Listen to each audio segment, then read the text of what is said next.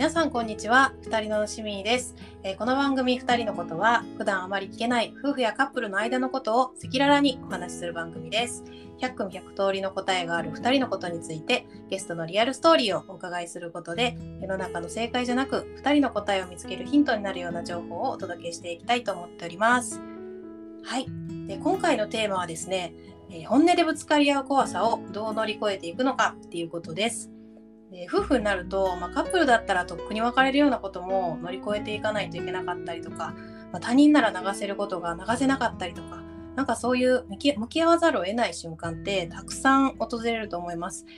で今日はそういうぶつかり合いを何度も重ねて、えー夫婦として関係を深めてこられたパンサクさんをゲストにお招きしています。パンサクさんよろしくお願いします。よろしくお願いします。パンサクさん、簡単に自己紹介をまずお願いしてもよろしいでしょうか？はい、えっ、とパンサクです。今えっ、と結婚12年目か。おー10 12年目？11年目？すみません、そのあたりで怪しい 26歳で結婚したんですけど、26歳の誕生日に結婚して、はい。今37歳なんですけど。ども、まあ、ずっとあの子供ができないことに、うん。まあ、あの2人で悩んでいて2人とも子供が欲しいっていう気持ちがあったので悩んでいて、まあ、あの不妊治療だとか妊活をずっと進めていって、えっとまあ、結婚10年目にあのやっと妊娠してでありがとうございます。11年目に出産して今あの1歳の子供を抱えてあの生きてるっていう感じですね。生きてる。いや、めっちゃ可愛い時ですね。一歳。まだでも手かかりますよね。そうですね。じゃあ結構その妊活だったりとか、まあ、不妊治療みたいなところでも、あの、お二人で乗り越えてこられたこととかたくさんあると思うんですけど、うんうんまあ、今日はそういったことも含めて、はい今までのお話を伺えたらなと思いますので、はいお願いします。お願いします。もともとそのパンザクさんはあんまりこう人と極はい。力ぶつかりたくないみたいな、うん。うん感じの性格だったっていうふうにはい。疑ってるんですけれども、はい。交際当初はい。あのお二人ってどういう関係性だったのかなとか思うけど、どちらから交際が始まったとかってありますか？そうですね。もう本当に恥ずかしい話なんですけども。その飲み会の場で、うんうん。あのまあ初めて会ってでえっと、まあ、向こうからアプローチがあっうん。て、一緒に遊ぶようになったって感じなんですけど、うん。私が結構ほんとチャランポランな感じであのちょっとなんか他にも一緒に遊ぶような男の子とかもいて。とそんな話聞いてもいいんですか今？あの彼には許せないことだっうんたっていうのがあってもう猛烈にこう熱くそれこそ、ま、最初からぶつかってきて。うん であの私もあそういうのダメなんだと思いながらもあまりの暑さにも そのまま吸い寄せられていって あの交際が始まったっていう感じですね。なるほど。じゃあ結構あれですねあの出会って割とすぐに意気投合はしたんだけれども、うんうん、割とこうお二人って最初からぶつかる点が多かったというかあの価値観が違うところが目立っていたみたいな感じだったんですね。あそうですね。逆に旦那さんはどういうタイプの方なんですか？えーっと多分正義感とかも強くて、本質を見るような人というかで家族ともこうちゃんとその思春期の時とか多分ぶつかってきてうんコミュニケーション能力とかもなんか高いんだと思います。ああなるほど。私はあののらりくらりこう かわしながらですねまあそれこそ反抗期とかもなくてあのスルスルとゆるゆると なるべくこう角が立たないように生きてきたっていうのがあるのでなんかもう人種が違いすぎて。あー万作さんとしてははい。あ避けられるものなら避けてきたうん。た人とのこう、まあ、ぶつかるはい。ものっていうのをはい。相手は容赦なくこうはい。使ってこようとするというか、まあ、それを良しとしているあそうそ意見を戦わせたりとか分かりうはいプロセスとしてそれを重視するしてる人だったからはい。なんか変な話に逃げられなかったというかはい。万作さんにとってはもしかしたらあれですかね人生で初めてこんなに人にはい。出会わなければならなかったみたいな。いや本当そうですね。なんか自分ではそそののらりくらりしてるつもりはなかったんですけど、彼に会って気づかされたっていう感じはありますね。分かり合うためにはこのプロセス必要なんだ避けられないんだっていうのがはいみたいな感じだったんですね。そうですね。えーなんか今お話伺っててその逆のパターンも結構あるなと思っていて、うんうんまあ男女逆だったりとかね、はい相談される内容としてもやっぱりなんか相手がなかなか話し合いを応じてくれないみたいなことうんとかうんよく聞くなというふうに思うんですけど、うんうんたくさんの場合はその話し合いを避けてる側だったってことですね。本当まさにそうですね。でもあのさっき逃げられないっていうのを、はいあの言ってましたけど本当なんか捕まったって感じですね。えーそっかちなみにその最初の頃ってもう消費じゃないですか、万作さんだったら。うんうんもうぶつかり合いを避けていた自分の時期。うんうん。そうやってストレートにこう自分の意見をぶつけてくる旦那さんっていうのはうんうん。万作さんにはどんな風に映ってたんですか、なんかもう付き合いたてのその最初って多分本当に蜜月みたいなのが普通だと思うんですけどなんか付き合いたてなのにものすごい喧嘩をしてて 多分本当価値観とかあの生きてきた環境が違いすぎてうん。い彼じゃなかったらその生きてきた環境が違ってたとしても別に喧嘩はなかったのかもしれないんですけどやっぱりあのお互いのその、ね、思いとかそういう価値観とかを多分付き合っていく上でうん。合わせていくのが普通だっていう風に、うん。まあ今ならわかるんですけどうん。彼は思っててそれぞれ生きるとしたら付き合う必要ないじゃんっていう。なるほど。だからそこでちゃんと意見をぶつけて話し合おうっていうのが多分喧嘩になっちゃうっていう 感じだったんでしょうね。あー旦那さんとしてはまあでもその喧嘩は必要なことだ、まあ、喧嘩というか、その意見を言い合うとか出し合う。とかはい、必要なことだって思っていたけどうん。さんにとってはそれがすごいストレスだったっていうわけうですよんね。うん、そうですね。なんかなんでこんなにこんなに熱熱くというかうんうん。こんなに介入してくるんだろうみたいなえー。彼氏ってこんなもんなんだったっけみたいな。えー。え例えばどういう介入があったんですか？なんですかね。なんかやっぱり一緒にいる時間をその増やしたいうん。っていうのがうん。彼の中にはそういう思いがあってうん。ただ私はもう本当本当若かったんだと思うんですけど、付き合ってるんだから、うん。まあ会える時に会えればいいしうん。あの線みたいなのはもうつながってるわけだからそこまで、なんだろう毎回会って話してみたいなのしなくてもうん。いいじゃんみたいな。私にも別にだって他に友達と遊ぶ時間とかもあるしうん。なんかそんなに会いたいみたいな めっちゃドライだったんですね。あそうですね私がちょっとあれでしたね。うんなるほど。なんかあの一時期そのこの人はモラハラなんじゃないかって思ったことさえもあるみたいなうんうん思うんですけど、なんかそれってどういう時だったんですか？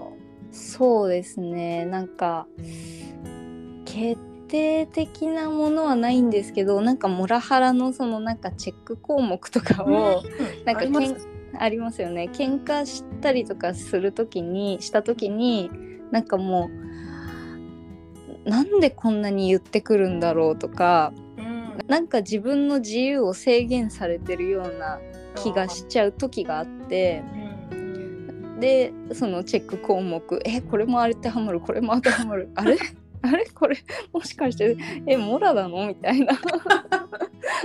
とか思っちゃったりとか、はい、する時もありましたね。で一回なんかそういうのを彼に投げかけたこともあるんですよ。うん。なんかなんかそれってモラじゃない？みたいな。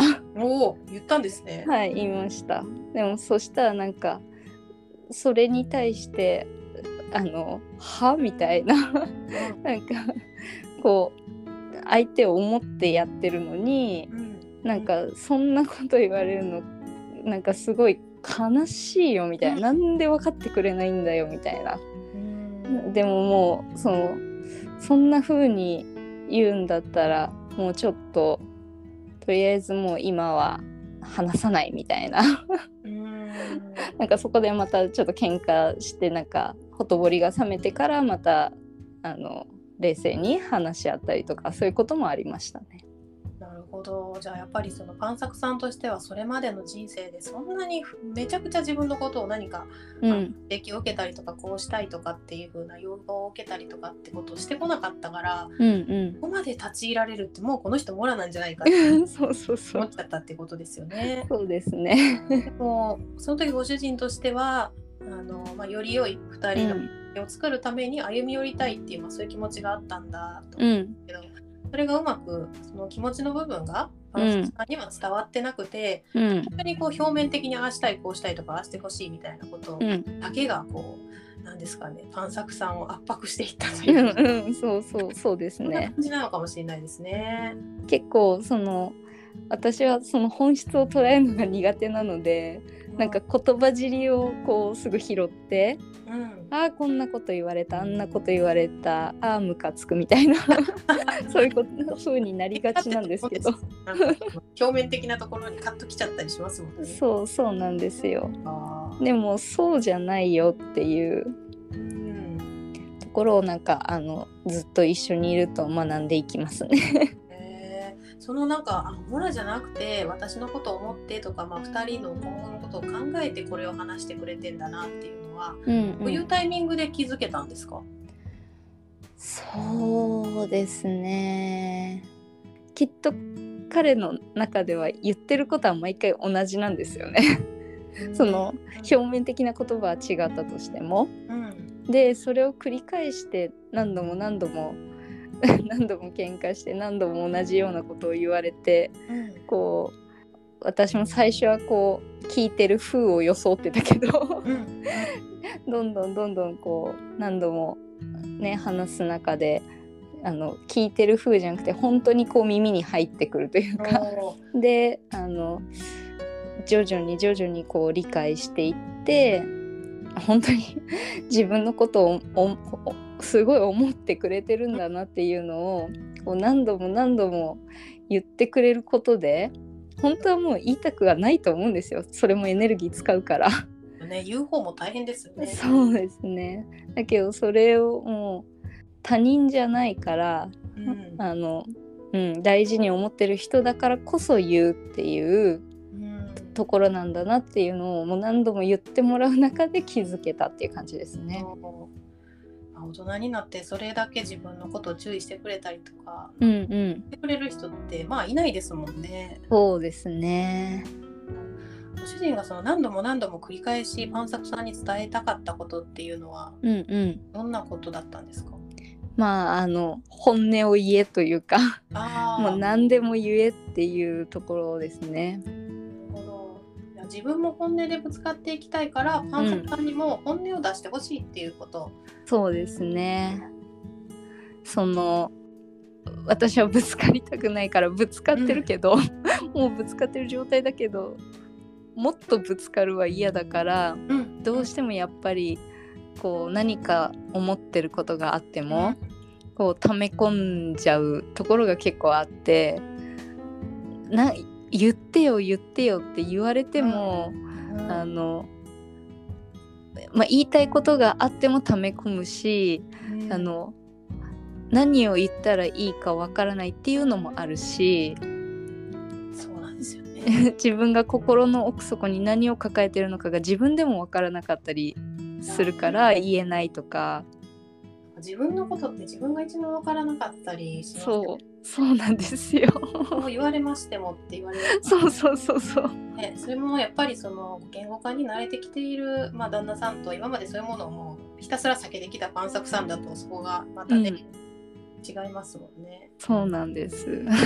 かいやでもそれでもやっぱり本音を教えてくれっていう風にうん諦めずに、えー、と問いかけ続けてくれたっていうことでうんようやくあこの人になら言っていいんだとかこの人がそう言ってくれてるのはなんか自分のためなんだなっていうことに気づけるかっていうことなんですね。そうですね。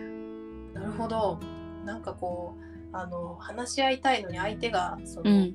ね話のテーブルについてくれないみたいなう話んうん。があるけど、これは本当にあれですね。あの今のお話伺ってると諦めずに問いかけ続けるって結構大事なことなんですね。そうですね。もうそっちも絶対エネルギー使うし私が逆の立場だったら絶対やらないんですけど。めんどくさいし。だから今ははい。喧嘩が多かった頃と比べると、うん。なんか減ってきてるっていうこうんとだったんですけど、なんかその精神をすり減らしながらぶつかってた当時と比べてうんうん。何が変化したんですか、そうですね。まああの本当に本音を求めてるんだなっていうところを私が理解したっていうところとやっぱり溜め込んであ一気に言うよりもその小出しに、あのうんうんうんもう思った時に今言えみたいなのもすごい言われるので、なんかそういうのもできる限り心がけてはいますね。わかります。なんかね、そういえばっていうね、思っちゃうんですよね、そうそう。あるな。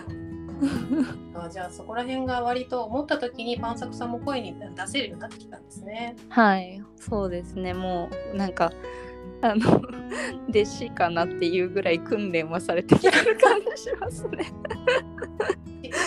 本当恥ずかしいんですけど。すごいいやでもめちゃくちゃわかりますね。これ本当になんか共感される方、ラッパさんの立場で共感する人もいるし、パンさん、の立場で共感する人もいるし、うん、めちゃくちゃあるあるだと思います。本当ですかね。ありがとうございます。なんかまだまだお伺いしたいんですけれども、うん前半はここまでとさせていただいて、ではい後半ではあのパンサクさんご自身の変化であるとか、はい、まあ、振り返ってですね思うはいことみたいなところをより詳しくお伺いできたらと思っております。うん、はい、後半もよろしくお願いします。お願いします。ありがとうございました。ありがとうございました。